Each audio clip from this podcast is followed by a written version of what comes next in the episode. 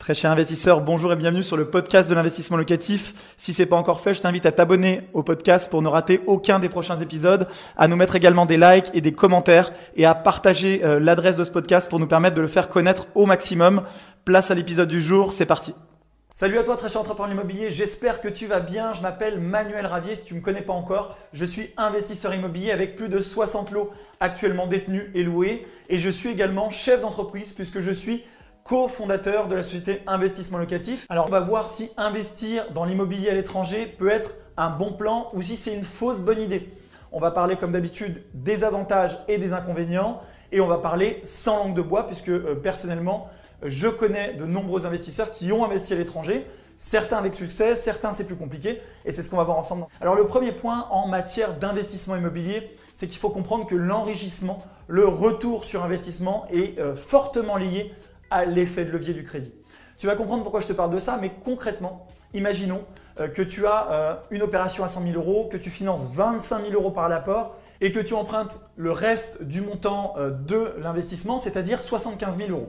Ça veut dire concrètement que tu appliques un levier x4 puisque tu mobilises 25 000 euros et tu investis 100 000 euros puisque c'est la valeur du bien et c'est ce bien-là qui va avoir lui-même un rendement locatif, par exemple, eh bien de 6%.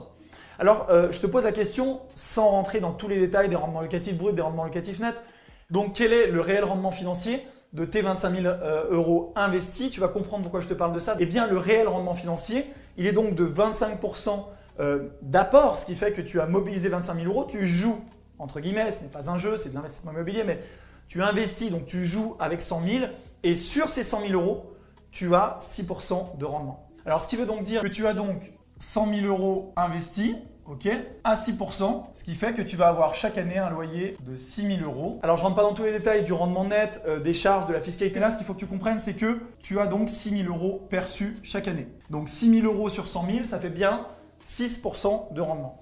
Mais il faut que tu comprennes que tu as mobilisé seulement 25 000 euros d'apport de ton épargne, par exemple, et non pas 100 000. Donc tu as investi 25 000, tu joues avec 100 000 grâce à l'effet de levier du crédit bancaire et tu as un retour de 6 000 euros de loyer perçu chaque année. Bon, donc on est bien 6 000 euros sur 100 000 et ça fait 6% Maintenant, si on réfléchit autrement et qu'on se dit, ok, si je n'avais pas eu l'effet de levier et que j'avais eu un rendement de 6% c'est-à-dire si la banque m'avait dit, Manuel, tu ne peux pas emprunter parce que je ne maîtrise pas euh, le marché sur lequel tu vas emprunter et notamment, tu comprends où je veux en venir, euh, je ne te suis pas pour investir dans ce pays parce que malheureusement, euh, je ne prête que pour des biens immobiliers en France. Et donc, tu n'avais pas pu utiliser cet effet de levier. Donc, tu ne joues pas avec 100 000, mais tu joues avec 25 000. OK? Alors, même si tu étais sur un rendement de, euh, par exemple, 15%, donc tu aurais 25 000 euros qui euh, génèrent 15% de rendement, et ça fait exactement 3 750 euros de loyer perçu.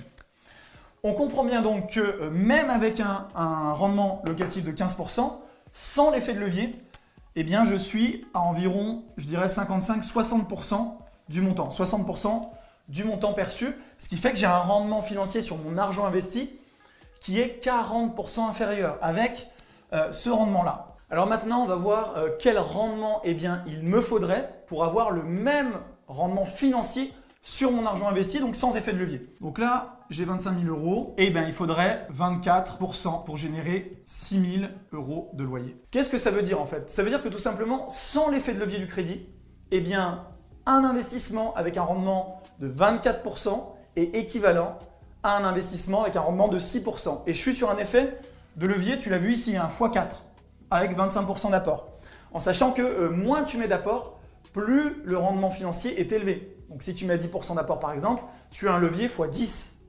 Donc ce que je veux te faire comprendre, ça veut dire que euh, tu vas être obligé d'aller dans des zones géographiques où potentiellement tu as un risque très élevé, un risque sur le droit de propriété, un risque sur le remplissage, un risque d'usure du bien, parce que quand on est en bord de mer par exemple, dans certains endroits, on sait les bâtiments se détériorent beaucoup plus vite, surtout que euh, dans de nombreux pays, on n'a pas du tout les normes de construction françaises, donc les bâtiments vieillissent euh, très différemment.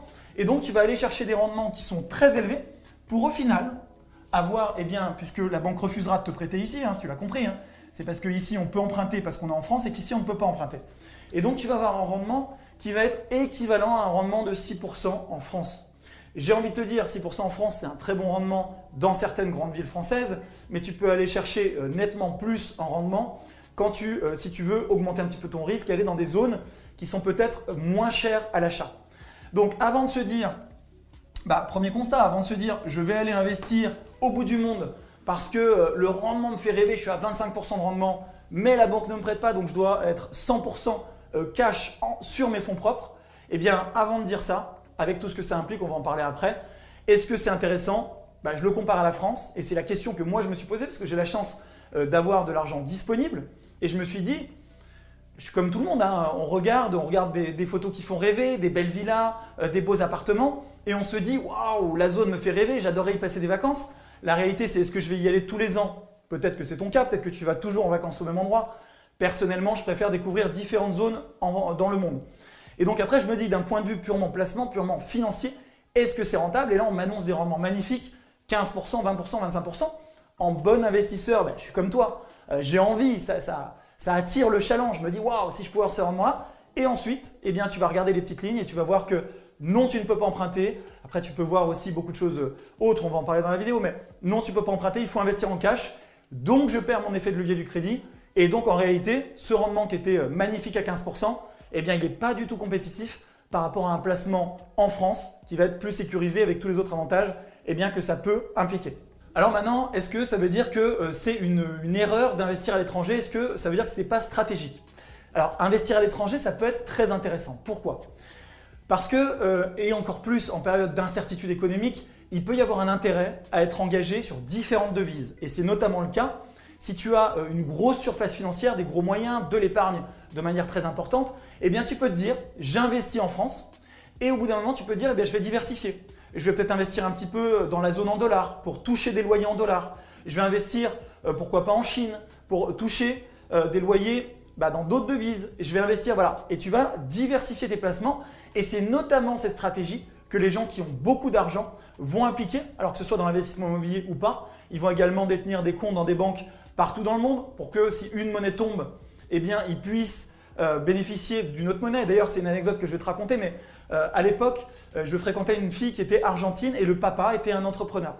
Il était parti de zéro, très très belle histoire entrepreneuriale, et il avait gagné énormément d'argent en lançant, alors on parle des années 80, des solutions à l'époque concurrentes de grosses euh, entités comme SAP sur le marché argentin. Et donc ce monsieur avait eu l'intelligence de diversifier en devises. Et qu'est-ce qui s'est passé à l'époque en Argentine? Ben, C'est ce qu'il me racontait. Hein. Il m'a dit un jour, les bourses sont fermées, euh, les banques ont fermé, les guichets ont fermé, tout allait bien.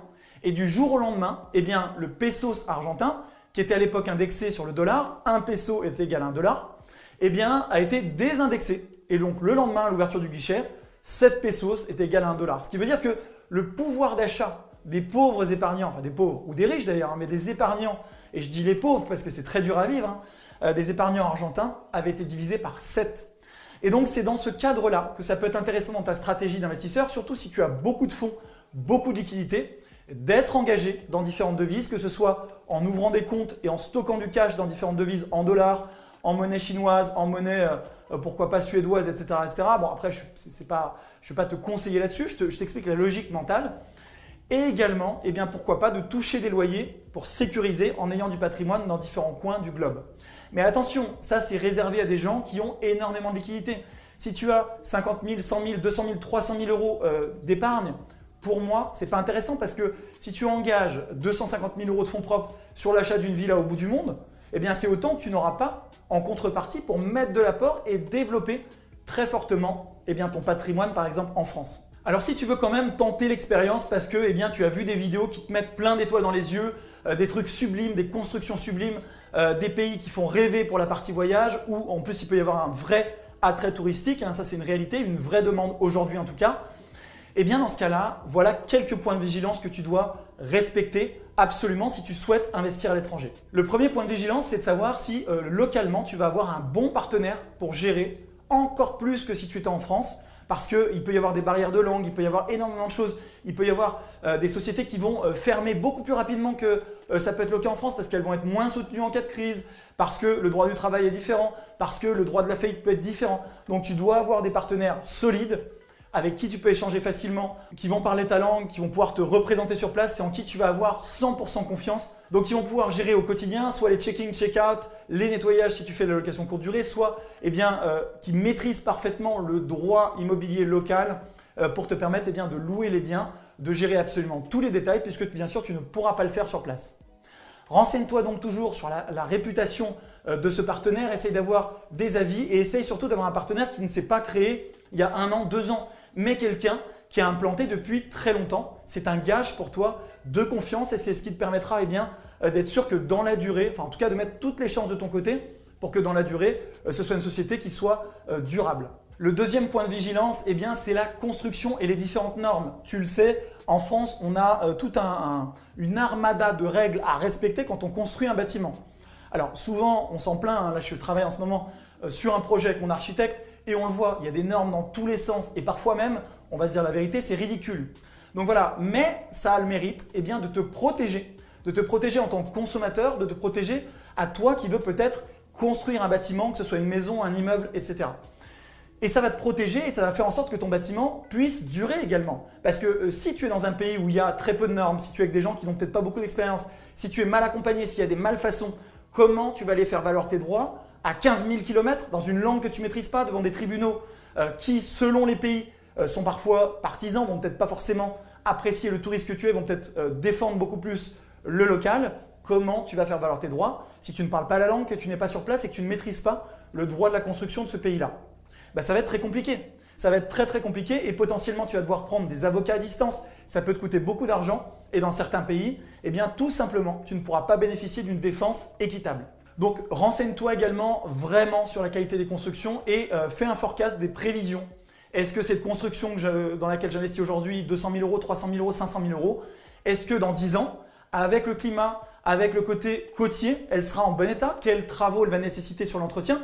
C'est des questions que tu peux poser eh à la personne avec qui tu construis ton bâtiment, euh, notamment sur le côté durable. Parce que si euh, tu dois injecter beaucoup de travaux pour entretenir le bâtiment parce qu'il est attaqué par le sel, c'est pas un problème. C'est pas un problème si tu l'as prévu.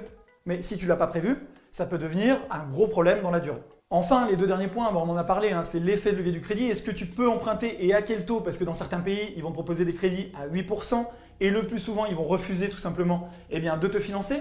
Les banques françaises refuseront également de t'accompagner dans ces pays-là. Donc tu vas devoir investir cash avec ce que j'ai dit dans la partie 1. Donc si tu as du cash et que tu as beaucoup de fonds, eh bien, ça peut être encore une fois intéressant de diversifier dans ta stratégie. Mais si ce n'est pas le cas, attention à ne pas te démunir de tout ton cash euh, pour un rendement qui paraît attrayant, mais qui au final eh bien, pourrait être bien supérieur grâce à l'effet de levier en France. Enfin, le dernier point euh, sur cet aspect-là, eh c'est quoi? C'est les conventions fiscales. Quelle va être la fiscalité? Quelle va être la fiscalité?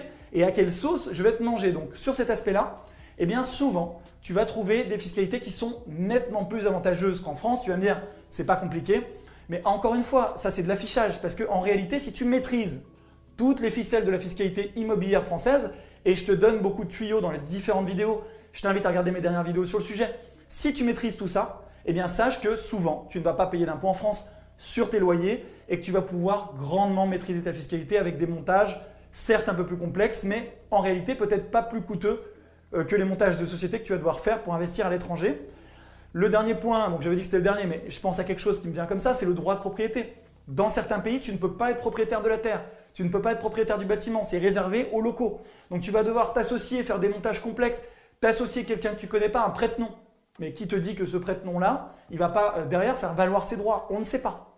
Donc encore une fois, ça ne veut pas dire qu'il ne faut pas le faire, ça veut dire, fais attention où tu mets les pieds, c'est de bien comprendre le système du droit de propriété, comment tu es protégé. Parce que nous qui sommes euh, français, pour nous, euh, on se plaint souvent hein, des, droits de mutation, du système des notaires, en tout cas beaucoup de gens s'en plaignent, mais en réalité, il est très très protecteur pour les acquéreurs. C'est un, système qui est magnifique pour la protection du droit de propriété. Et malheureusement, pour de nombreux pays, souvent, ils n'ont pas du tout euh, ce niveau de protection et les étrangers qui investissent là-bas en croyant que ça va être comme en France peuvent avoir de très mauvaises surprises en se faisant récupérer tout simplement le bâtiment. Donc renseigne-toi vraiment à l'avance sur le point droit de propriété, qualité de la construction, est-ce qu'elle va être durable, quelles sont les normes, comment elle va vieillir, comment ça va être géré, quelle va être la fiscalité. Et avec tous ces aspects-là, eh bien, tu prends ta décision et tu vois si oui ou non, sans euh, fonctionner uniquement à l'émotionnel en voyant des belles vidéos, des belles photos, euh, des maisons, des bâtiments qui font rêver, euh, voilà, tu vas décider si oui, c'est un bon ou un mauvais investissement pour toi dans ta stratégie de patrimoine aujourd'hui. Et, encore une fois, ça t'empêche pas de partir en vacances, de louer cette villa qui te fait rêver pour une semaine, deux semaines, même si ça te coûtait 3000 euh, euros les deux semaines, ça sera toujours nettement moins cher que ce que va te coûter un très mauvais investissement ou un mauvais placement ou que ce que va te coûter euh, d'être bloqué pour tes investissements en France parce que tu as mis tout ton cash là-bas parce que eh bien, tu avais des étoiles dans les yeux. Alors enfin, la dernière chose, c'est les revenus que tu vas percevoir à l'étranger. Parfois, je vois sur les forums, je vois sur les groupes Facebook des gens qui disent, bah voilà, c'est simple, tu investis dans un bien étranger, tu investis, même parfois, je vois des trucs euh, euh, absolument hors sol, c'est-à-dire que les mecs disent, bah tu mets une partie en cash, comme ça, ça te permet d'écouler. Donc des gens qui font des choses, bon, sans parler de ça, la très mauvaise idée qu'ont certains investisseurs, c'est de se dire, euh, en pensant qu'ils vont créer des comptes offshore, je vais pouvoir économiser de l'impôt en fraudant le fisc. Je vais pouvoir frauder le fisc en ouvrant un compte à l'étranger et en construisant, en ayant mes revenus là-bas, et puis les revenus ils arrivent sur un compte, et puis, euh, comme on le voit parfois même sur des sociétés pas du tout sérieuses sur Internet qui vendent du compte offshore, et donc dont beaucoup ont, des gros problèmes avec la justice fiscale euh, internationale, et ça on peut le comprendre pourquoi, eh bien ils vont te dire, c'est très simple, j'ai une astuce pour toi, tu ne payeras plus d'impôts, tu encaisses euh, tes revenus directement sur un compte bancaire qui est à l'étranger que tu ne déclares pas bien sûr au fisc, et tu as une carte de crédit, tu vis tranquille avec cette carte de crédit et donc tu ne payes plus d'impôts. Attention, je dis ça, c'est totalement illégal et c'est l'idée la, plus stupide que tu peux avoir en tant qu'investisseur et en tant qu'entrepreneur. Pourquoi? On crée des business, on investit dans l'immobilier, on crée des choses durables. Le but, c'est de mettre à l'abri sa famille, de se mettre à l'abri. Si tu as une épée de Damoclès fiscale au-dessus de la tête parce que tu as fraudé, sache-le, ils te retrouveront. Ils te retrouveront toujours. Et euh, autant il y a 30 ans, il y a 40 ans, beaucoup pouvaient s'amuser, et encore, hein, je, ne porte pas de jugement de valeur, mais beaucoup pouvaient se dire, j'ouvre un compte en Suisse, le fameux compte en Suisse euh, d'il y a 30 ans, euh, le fils ne le saura pas, il ne transmettent pas les infos. Aujourd'hui, il y a des systèmes de big data, il y a des gens excessivement talentueux qui travaillent aux impôts, qui sont en fait des ingénieurs mathématiciens, qui font des algorithmes de rapprochement, etc ils te trouveront. Ils analysent en automatique les réseaux sociaux, ils font plein de choses et ça va aller crescendo. Donc ne te dis pas je fraude et puis voilà, j'ai des chances de ne pas me faire trouver. Ils vont te trouver et quand ils vont te trouver, ils risquent, tout ce qui risque de se passer, c'est qu'ils vont te briser. Ils vont te briser parce qu'ils vont t'appliquer des pénalités tellement lourdes que tu n'auras plus d'argent, ils vont te mettre en faillite. Donc euh, en tant qu'investisseur, et j'en reparlerai pas plus, mais attention à tous ceux qui te disent tu peux ouvrir un compte machin, fuis-les directement. Ce pas des gens sérieux. Euh, comme quand j'ai voulu acheter une voiture il y a quelques années, pour l'anecdote, et que je vais dans un garage que je ne citerai pas, et que ce garage me dit, mais c'est facile, vous achetez euh, un gros SUV en le mettant en deux places, voilà, euh, chez une très très belle marque de voiture, et il me disait, vous le mettez en deux places, vous le déclarez comme véhicule de société, et ensuite vous remettez les sièges. Et je dis, je pose la question, je dis, mais ça me paraît un peu simple, mais j'ai entendu que si j'avais un accident, elle était déclarée en deux places. Si j'ai un accident, j'ai des gens en arrière, qu'est-ce qui se passe? Mais j'ai pas d'assurance. Si j'ai un contrôle fiscal, je fais quoi? Je réenlève les sièges? Non, c'est voir court terme, c'est vouloir voir le petit gain. Et, vraiment, ce n'est pas la logique que je t'encourage à avoir en tant qu'investisseur et d'entrepreneur, c'est de jouer avec les vraies règles du jeu, en essayant toujours, bien sûr, d'optimiser, mais en toute légalité. Et si tu sens qu'un conseiller te dit d'aller sur la ligne rouge, fuis et ne te mets pas sur la ligne rouge parce que la ligne rouge d'aujourd'hui, si tu ne te fais pas attraper, eh bien tu te feras attraper demain. Et donc là, à ce moment-là, tu vas payer x10. Donc évite absolument euh, ces stratégies-là. Investir à l'étranger, pour revenir sur notre sujet, ça peut être, comme je l'ai dit, une super opportunité si tu veux euh, arbitrer, diversifier en devises, si tu veux être sur différents marchés euh, géographiques, ce qui peut être aussi une bonne stratégie parce que tu peux te dire, si le marché baisse dans un pays, bah, potentiellement il va se maintenir dans un autre pays. Donc pour ça, ça peut être très bien. Ça peut être adapté si tu as énormément de liquidités et que tu te dis, bah, au fond, j'en fais rien, c'est toujours mieux engagé à 15%, 10% euh, ou autre, plutôt qu'à zéro parce que c'est de l'argent dont je ne fais rien. Ça peut être une très très bonne stratégie. Si tu as des bons partenaires, si tu vérifies la construction, le droit de propriété du pays, la fiscalité du pays, dans ce cas-là, ça peut être très intéressant. Mais attention, si tu es débutant, je te le dis le plus souvent, le plus intéressant, c'est d'aller dans des marchés que tu connais, pas très loin de chez toi, d'investir avec l'effet de levier maximal, de pouvoir apprendre, te faire la main. Et je te garantis que tu gagneras nettement plus d'argent plutôt que de chercher des choses très complexes à l'autre bout du monde, alors qu'en fait, tu as souvent sous le bout de ton nez eh bien, les meilleures affaires. Il n'y a qu'à les saisir et avec l'effet de levier, encore une fois, on a énormément de chance dans ce pays parce que dans plein d'autres pays, on te demande tout de suite 30% d'apport même si tu es résident. Ça peut être le cas par exemple en Espagne, on va te dire bah, vous voulez investir, vous êtes espagnol, c'est bien, mettez 30% d'apport et on vous suit. Et donc là, ça peut être bloquant. En France, on a encore la chance aujourd'hui, même depuis les nouvelles règles, de pouvoir limiter son apport et donc il faut en profiter. il faut en profiter, pas toujours regarder chez le voisin. C'est un peu enfin l'erreur que, font beaucoup. Ils ont un business qui marche, ils ont euh, des opportunités immobilières et en fait ils regardent toujours derrière. Ils disent ah mais lui il a fait une bonne affaire ailleurs. Est-ce que je vais aller sur ce marché-là? Et en fait ils passent leur temps à sauter. On saute mouton d'un business à l'autre, euh, d'un investissement à l'autre. Ils s'engagent jamais à fond, ils n'exécutent pas, ils sont dans le rêve et donc ils perdent du temps. Et à la fin, eh bien tout simplement ils ont tout perdu parce qu'ils sont tout le temps allés voir ailleurs et au final, eh ben, ils ne se sont pas concentrés sur un truc en allant au bout des choses jusqu'à la mise en location, l'exploitation eh bien, de leur investissement. Un grand merci d'avoir suivi cet épisode jusqu'au bout. Je te donne rendez-vous pour un prochain épisode. Si c'est pas le cas, abonne-toi au podcast, partage-le, mets-moi un like. Et tu peux également retrouver plus de conseils sur YouTube avec plus de 300 vidéos de conseils gratuites. En ce moment, une vidéo par jour. Rejoins-nous là-bas aussi et à très bientôt. Ciao